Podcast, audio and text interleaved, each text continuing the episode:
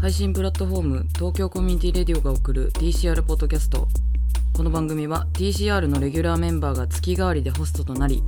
日本のアンダーグラウンドなダンスミュージックシーンを支えるゲストを迎えてトークする番組です。この番組はイエーガーマイスターのサポートでお送りします。イエーガーマイスターは世界中でセーブ・ザ・ナイトというイニシアチブを掲げナイトカルチャーをアーティストと共に盛り上げるキャンペーンを指導中。ナイトライフの楽しさを改めて探求し発信しています。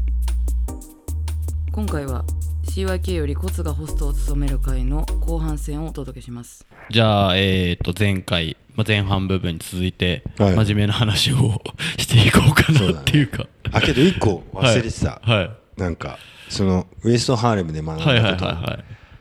東京割に「ふう!」っていう、はい。このまあ盛り上がった時の掛け声があって、はいはいはいはい。でなんかミニマル会の時か。4はいはいはい。月の時のスプレッドでやった、その時にコツくんが、はい。京都ではなんか「ふう!」っていうやつがあるっていうのを話してて結構俺それいいなと思ってて、はいはいはいはい。最近なんかなんていうのかな。入ってくる瞬間あるじゃん、はいはいはいはいビートがこう今来る来るなって時でふーって言うだけじゃなくてこうバッてこう来た時にマジでなんかふーって言って上がるとなんかすげえぶち上がるみたいな。あの掛け声がね。How to shout そうそうそう「の How 話 to shout ですそう。だからなんかもっとこういろんなバージョンがあってもいいのかもしれない割にふーってしかならないから。はいはいはいなんか「ふー」って結構反射的に出ちゃった声っていうところもあってでも「ふー」ってはい。なんかその意図的に言ってる感じもすごいしてあそうだよね。なんかそのミニマルなグルーブをキープするためはに、なんかそのワンテンションちょっとこう一旦ここで上げとこうかなみたいなので フロアのちょっと言うみたいな。積極的に言う言うみたいな、大阪とかだと、うん。そのミニマルパイとかも特になんかそのあミニマルなんだ。そのふはい。ーってのそうそうなんですよ、で結構意図的に言ってて、はいそれでもうフロアのムードがガンガン上がっていくっていうかみんな声出てくるようになって、結構そのそうそれにかなり衝撃を受けて。どのタイミングで一番多いの？いやでも結構普通にブレイクとかじゃなくてもうやっぱりミニマルな曲ってそのブレイク明けもすごいタイトっていうかなんか結構そうだよね。まあ別に割に派手じゃないみたいな。感じじゃないかもそこでも全然言っちゃうみたいな、で本人別にそこまでぶち上がってなくても言うみたいな。あそうなんだ。で結構言ってそれでフロアが結構ほぐれてくるんですよ。気づいたら。ああそうかそうかそうか。そう声でね、はい。なんかす え？みたいな、すげえなみたいな。だからこうこうフロアプレイヤーみたいなのがいて結構。そうか。フロア側が結構もうもうなんて言うんだろう。フロア側もフロア側で作ってってみたいな。はい、じゃあ結構おのおののタイミングってことだ。す割になんかそのブレイクが入ってはい。ドンの時にフーとかっていうのはまあなんかまあ。なんか一斉にイエーイみたいになるのは,、はいはいはいはいまあこう結構23時台とか、はいはいはい。まあ、34時とかはおまあさすがにもうみんな酔っ払ってきてとかはあるけど、うん。結構浅い時間帯でも積極的に出してるっていうか確かに。ねあってそれはすごいびっくりした。そうか。あとあんまなんか海外のクラブではい。あんまフーってあんま聞いたことないかも。ああなるほど。わかんない。なんとなく、はいはいなんか中国のクラブ行ってあ上海のクラブ、はいはいはいであはったかなと思うとなんかないから、なんかこれ継承していきたいなみたいいはいはいはい。いやでもちょっと軽やかですよね。このかなんかあシャウトって、はいはいはいイエーイじゃねえみたいな、なそうだね。そのライトな感じは、なんかその、なんか、音符一個ちょっと出たみたいな。ポンみたいな。音みたいなポンみたいな。でもその感じすごい好きで、なんかちょっと超なんか、生活っぽいなっていうか、なんか、なんていうんだろう、いや、それこそ超気合い入れ入れてクラブ来てたら、もうイエーイみたいになるけど、なんか地続きの感じ、まあ、それこそがそのライトライフってはいう、その日々の延長にあるっていうのをライトライフ、その38時間パーティーは実現したくて、はいっていうのは本当にあるんですよ。本当にテーマで音符みたいだねみたいな。そうだね。音符乗りでやろうみたいな。はいはいはいはい。本当にこういうギャルみたいな会話ではいはい結構マジで作ってって。はい。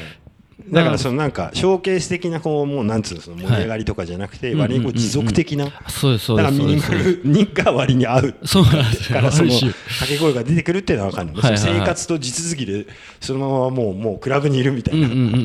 ん。まさにまさにまさに、それがすごい魅力的っていうか、うんまあ、さっきの話にも通じるんですけど。そういうなんか抜け感みたいなのって、まあそれこそ今東京とかもそんなにないのかなみたいな。そうだね。わかんないですけどまあけどこれからいなんじゃないかなはいはいはいはいまあ確かに。そのなんぶち上がるっていう感じが一通り。まあ去年。まあその若い世代に限ってだけはいはいはいはどなんかやっぱコロナで抑圧されてたっていう部分もあるからそれ誰しもが。だからなんかそういうなんかパーティーが貴重な機会だみたいな。あああるぞみたいな。はいはいはい。行こう行こう行こうみたいな感じではいはいはいわーってやっぱもうぶち上がるっていうのがまあ割に常態化していくっていうかまあまあパーティーがいっぱいあるしはいはいはいその世代の子たちもなんかもう自分でやり始めてる人もいっぱいいるからだからまあまあ去年ほどちょっとスペシャルじゃないっていうかまあだからやっぱりムード的にはなんかぶち上がる以外のものとかっていうのをなんか今探し始めてるっていうのはいはいはい。がまあ今年。まあその中でもそのみんなの気持ちっていうのがはいはいはい相模湖でやったあのまあコツコメントマスの拓磨君はいはいはいはいはい。のイベントあのリリパーでもあったんだけどなんかすごい印象的だったっていうかなんかああいうじっくりした雰囲気の中で新しい世代の子たちがこう噛み締めてるっていうぶち上がるんじゃなくて。はいはいはい それこそね初回も僕ももいやあのい行けてないんですけど、うん。ブルーシート引いてみんなそこで座って聞いたりとかこの間スプレッドでも違うパーティーでそうだね。なんか寝そべりながらアンビエントみたいな。そう代々木パーティーねそうそうそう代々木パーティークのやつとか。ちょっとそのなんか両両極端というか、うん。まあ、その反動というべきなのかわかんないですけど、ね。まあ反動もあると思う、まあ EOU と去年ね公演でやったイベントもそうだけどやっぱなんかもうなんていうのかな。まあそれ以外のものが欲しくなるっていうか、はいはいはいはいはいでそれがなんか今度ねこう00年代のそのなんかスタイル、まあ、さっき言ったミニマルもそうだし、まあ、ある種エレクトロニカっていう今言葉とかまあこうですかフォークトロニカとかって言ってるけどなんかそういうものとこう紐づいてなんか一緒に回回っていくみたいなリバイバルとあその新しい世代がまた新しいこうなんていうのセンスというかバイブスをこう作っていくっていうのがなんか今年はだからその一回もう去年のそのぶち上がったもう荒野の中でもう一回みんなでこうビルドアップして なんかいろんなもん立てていくみたいな。んだからどっちかっていうと構築していく感じ。まあミニマルがとかその DJ のあのうダンスフロアにおいてだったらそのミニマルっていうのが割になんかしっくりくるっていうか構築系はいはいはいはい今まではもう散々ぶっ壊してきてもうそのまあ2015年がその脱構築。はいはいはいはい。今まであったものをぶっ壊すからえ今度はもうもうぶっ壊れまくってだからなんかみんなでこうこうじ地味に立ててこうみたいな。はいはいはいってはいはいはい。いうのがなんか今後のなんかまあ楽しみっていうかうんうんうんうん。なのかもしれないですね。うん。まあそのそうですね。まさにビルドアップだし、うん。まあ、そのちょっとこうリラックスアンビエントみたいなとことぶち上がりの間中間をすごい作りたいなっていう、まあ、個人的な話になっちゃうんですけど、うんそれはやっぱり実際あって、うん。もうちょいこうなんかもう本当にさっきのシャウトみたいな音符みたいな、はい。ちょっと軽い感じだけどみたいな。そうだよね。だからシャウトの仕方も変わってくるっていうかね。わーとか、ふーじゃなくて、ふーちょっと軽いみたいなね。軽いみたいな。確かにミニわらかっこわらみたいな感じっていうかウケるみたいな。なんかノリっていうのが結構なんかガス抜きっていうかうん抜け感抜け感みたいなのは。すごい今いいんじゃないかなっていう。確かに。でもそこってなんかやっぱりできるのって、うん。ちょっとやっぱ日常に接続してるさっきも言ったっすけど、うん。感じがキーなのかなっていうのを思あっ、てそうてだね。ぶち上がりってなんか非日常的ななんかその異空間みたいな、もうもう、なんていうのかな、もう、なんつうの、照明とか、もうとにかくすごいみたいな。とにかくもう、もう壮大で何かがもう起きてるみたいな感じっていうよりも、なんか日常の中でね。なんかシャンパン系っていうか。軽くシャンパンでも開けて、うん、そんな踊ってねえみたいな。でまあ、あとなんかそのアンビエントでリラックスみたいなムードはちょっと、まあ、おお抹茶系っていうかなんかお茶系っていうか。そうだね。なんかその間のなんかちょっとカクテルっぽいテンションみたいな。そうだね。なんかムードもなんかうん。でもそれってやっぱりまあその例えばレギュラーの企画とか帯帯とか。はい。僕超具体的な話になっちゃうんですけどうん。やっぱり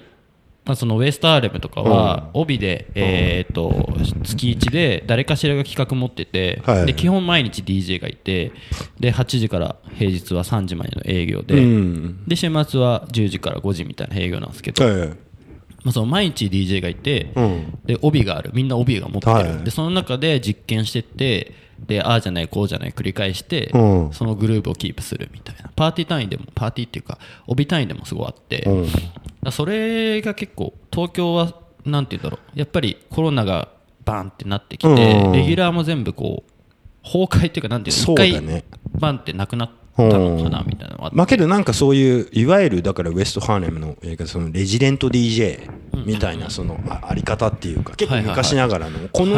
この時間のまあこの日はうんうんうん。この人がいてんうんこういう人たちがこういうスタイルでパーティーやってるみたいなのがないからいやそれすごいいいなっていうかうんうんうんうんうん。東京だったらもうやるところがいっぱいあるからまああの人はもうあそこでもやるしあのなんつうのスケジュールみたいなもう睡眠みたいなまあある程度やるところの枠は決まってるんだけどうんうんうんうん。もそのやっぱなんかいろんなところでやるからまあマリちゃんとかもそうだけどうんうんうんうん。なんかどうしてもそうならないっていうかはいはいはい。そこはなんかローカルの良さですようんねうん。なんかそれはすごい、あやっぱやっぱ帯っていいんだなみたいな。そうだね。まあ、その大事だなとは言いたくないです、ん。なんかちょっと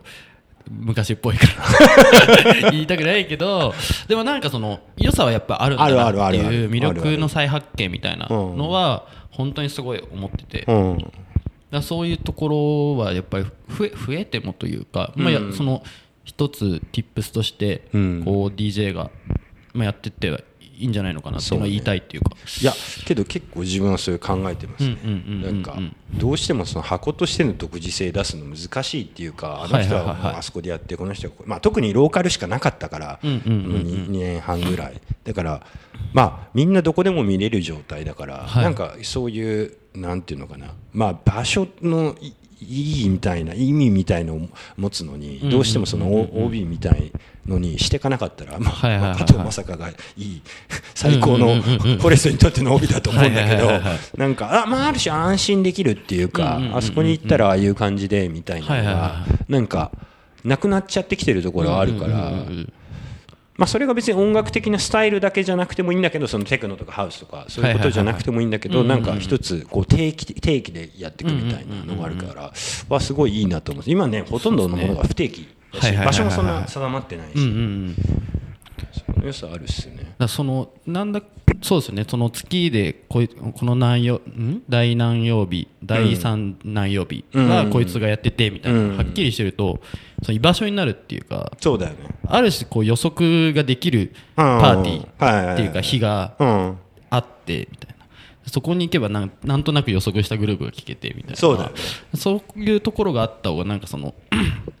なんていうの思考も整理するできるっていうか、はいはいはい結構ミニマルのダンスミュージックってすごいやっぱ普段から聴いててもなんか思考整理するときに聞いたりとか。まあ構築するっていそううかねなんかあのこう作業っていうのはやっぱいいなっていうかまあそのそれこそコミュニティにがゆえにうん。お前そういうのが大事やなみたいな。そうだね。はすごい思うんですよねわかる。うんうん。まあなんかと言いつつもまあえっ、といろいろ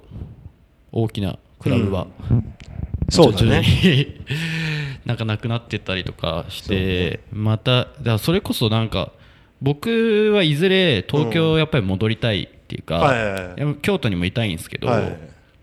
2人にななりたいんですけどももうもうコツコツ2人ぐらいいるみたいになりたいんですけど本当は、はいまあ、でもいずれはちょっと東京にはやっぱり戻りたいわけで。コツフランチャイズ。わかんない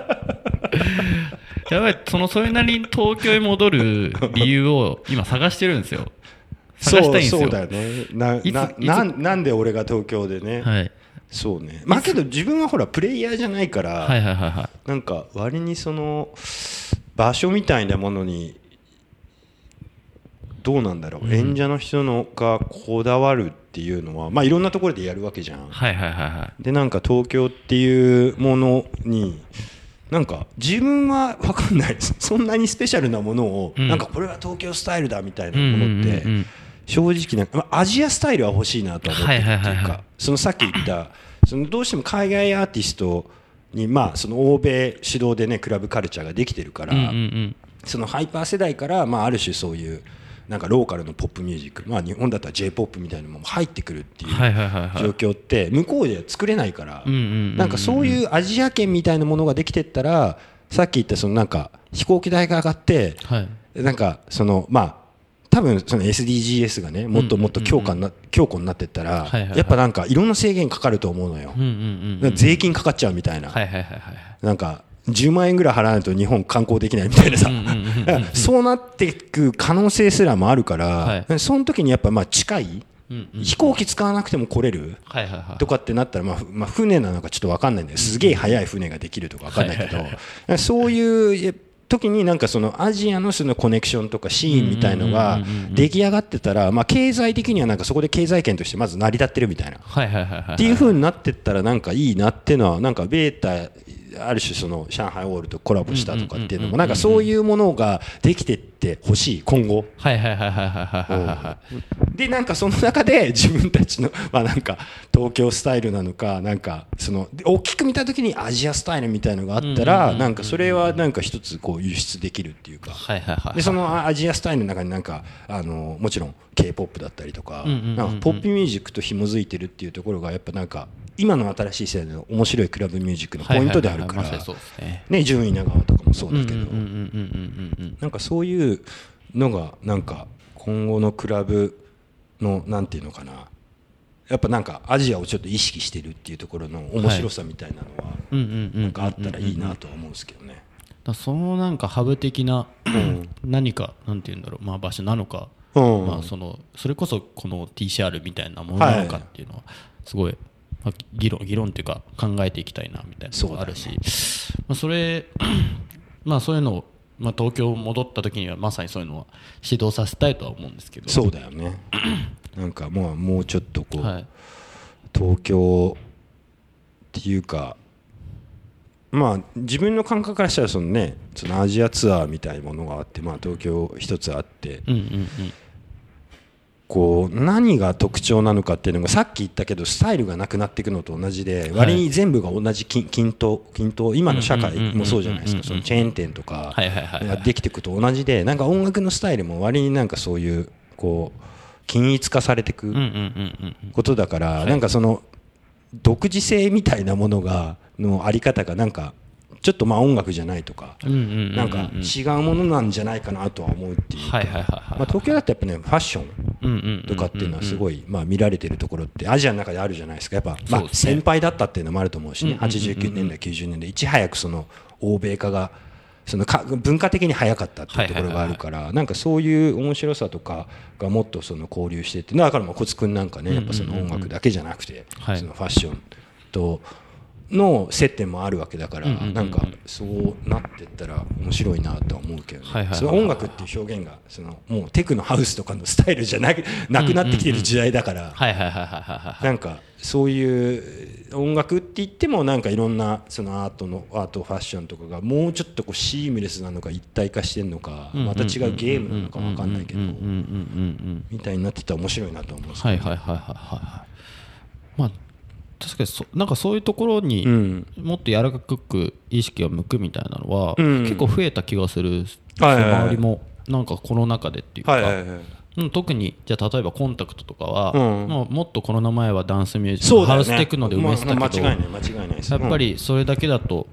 そのなんか四つ打ちっていうかね。四つ打ちのアクトだけだと、まあ、そのガイタレがいなくなった分のうん。座を埋めるのでこう、そこに人員がそがれちゃうからそうだよね。そこじゃあこう賄えないみたいな、うん。まあわ内実は分かんないですけど、うん。予想ですけど。なった時にちょっとカルチャー的な部分からこううん引っ張って混ぜてって、新しいコミュニティが生まれてみたいな、うん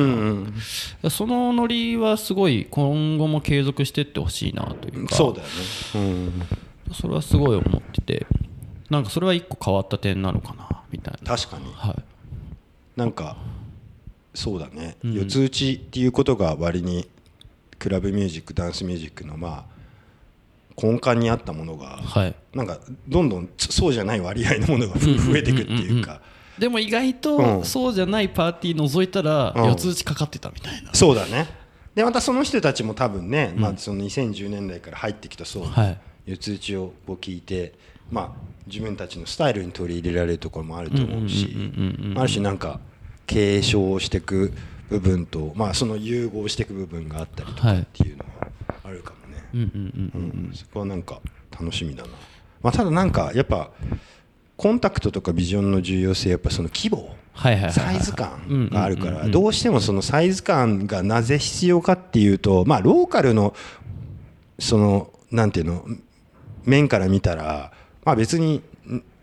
別にそれがなくてもっていうかまあ別に各々のねそのはいはいはいはいはい。200100の規模とか別に50の規模だってまあそのローカルのアーティストとか DJ だけでやっていけるとは思うんだけどその海外アーティストとか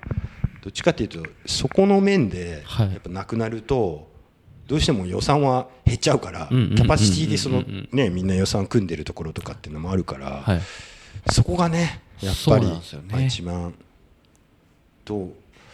まあみんなどうどうなっていくのかなっていうかね。今までとなんか違うところっていうかそういうところがなくなっていく。はいはいはいはい。うん。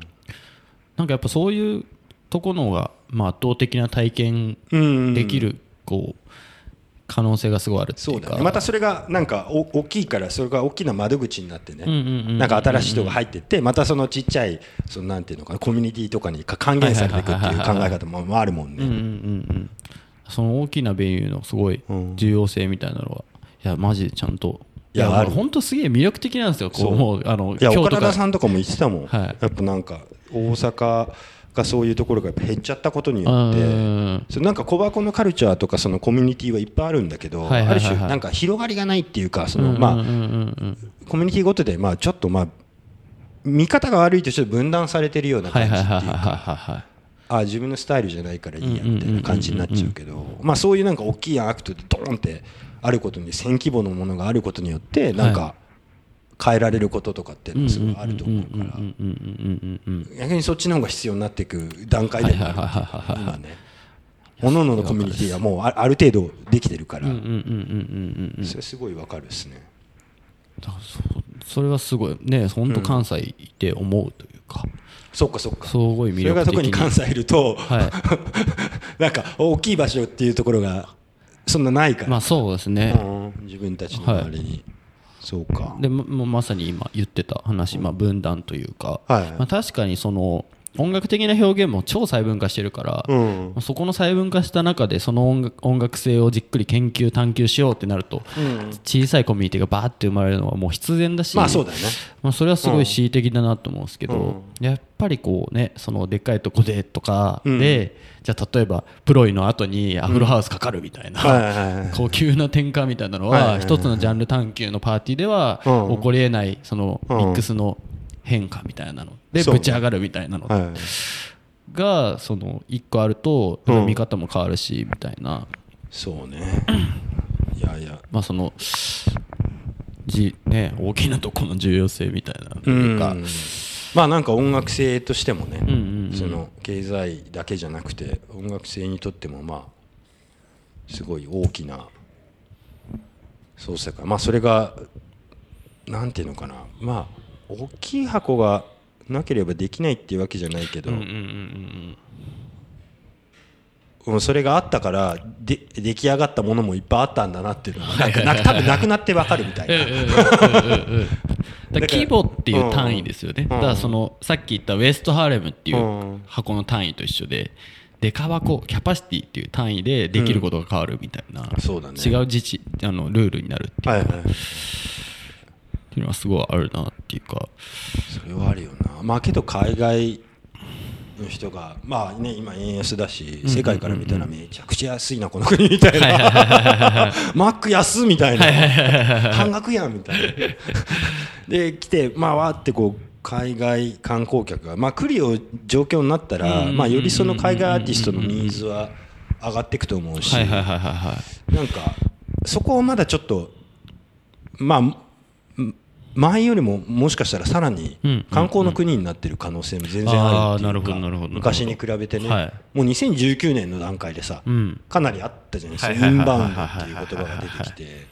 それがもうさらに加速してインバウンドなるのかもしれない。けど逆に海外日本のアーティストは外に出ないとはい。稼げねえみたいな、そういう人らに食われちゃうところもあるから、で外貨の方が価値が、ね、その円安になったらやっぱはいはいはドルで持ってた方がなんかその経済的にはいいからなんかそういうのも考えるとやっぱりローカルのアーティストが自分たちを外にどう売っていくかってことはめちゃくちゃ考えないとなんかどうしてもこう頭打ちとかに煮詰まっちゃうでそれがあのクリエーションにも影響するっていううまさにそうですね。それ言ってましたねそういえば。うん。その今日話したいことみたいな。そうだね。いやまさにそうそうだな確かにな。なんか自分たちが今度え演者側がこう外に出るっていうことをうん。結構なんかかなり意識的にまあもうやってる人はやってると思うしうんうんうんうんうん。あるんだけどそれがあの具体的にねそのまあもちろんネットっていうところはあるとあるかはい。ら別にそこでなんつう認知されることもそうだけどうんうんうん。だけどやっぱなんかまあ生のでこう相手に与えられるその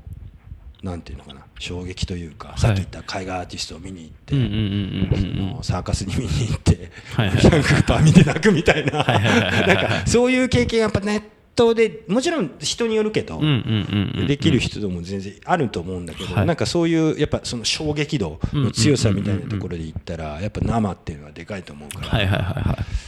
ね、だから実際ね自分たちがこう例えば違う国に行って影響を受けるっていうこともそうだし、まあ、じ持って帰ることになるっていう、はいはいはいはいだからいつまでもそそのずっと中だけでぐるぐる回そうっていうのは非常にまあ危ないというか、まあ、それはクリエーションにとっても良くないな、はいはいはいはい。だから外の人がもっと来るようなななれる状況っていうのは作っていかなきゃいけないし。だもうなんかそうですね。ある種ただ呼ばれて、うん。で呼ん呼んで呼ばれて、行くい帰る。だけじゃなくてちゃんとその有機的なこうねその往来海外往来みたいなのは、まあ、すべきだなっていうのはね。もちろんコロナ前から思ったし、うん。今後特に重要なんじゃないかまあそうだよね。あそこ行ったもんね。韓国ではい。あの、そのなんていうの往来っていうか向こうのレジデント呼んでそうですね。こっちでやってもらうみたいなことが、結構コロナ明けやったらもうみみんな一斉にやり始めてほしいみたいな、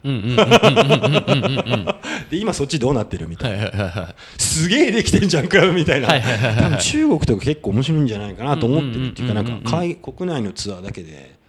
すごいいっぱい。前その自分が呼んでた人がめっちゃツアーしてるみたいな、うんうんうんうんうん8箇所とか、なんか自分も行きたいなみたいな、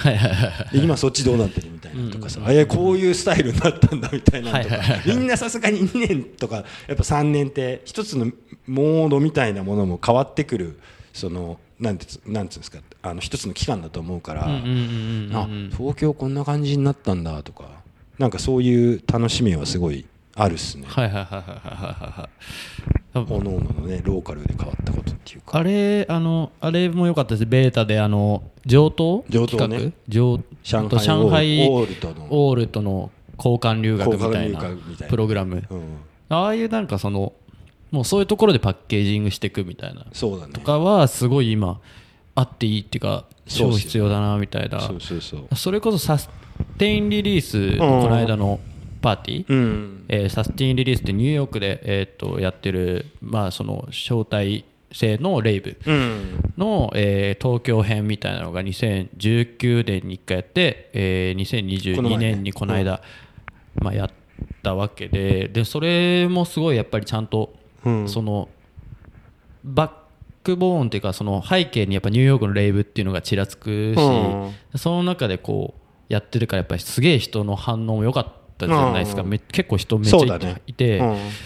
あすごいなんか有意義な回だなと思って、うん。そのまま持ってくるみたそいうな雰囲気を、だまあ、そそこのなんか出来上がったね、はい。もののスタイルっていうか空気感とかっていうのは絶対あると思うから。あれは実際のこうサスティンリリースに行こうって思った人も多分いるだろうし。そうだね。でそれで行ってまた帰ってきて本国はこうだったみたいな、それってめちゃくちゃ有機的で意味のあることだなみたいな。そうだね、うんうんそういうこうパッケージの仕方とかはもっとある種カルチャーの話っていうかダンスミュージックのカルチャーの話としてやっていったらいいんじゃないかなっていうのはすごい思うしあとは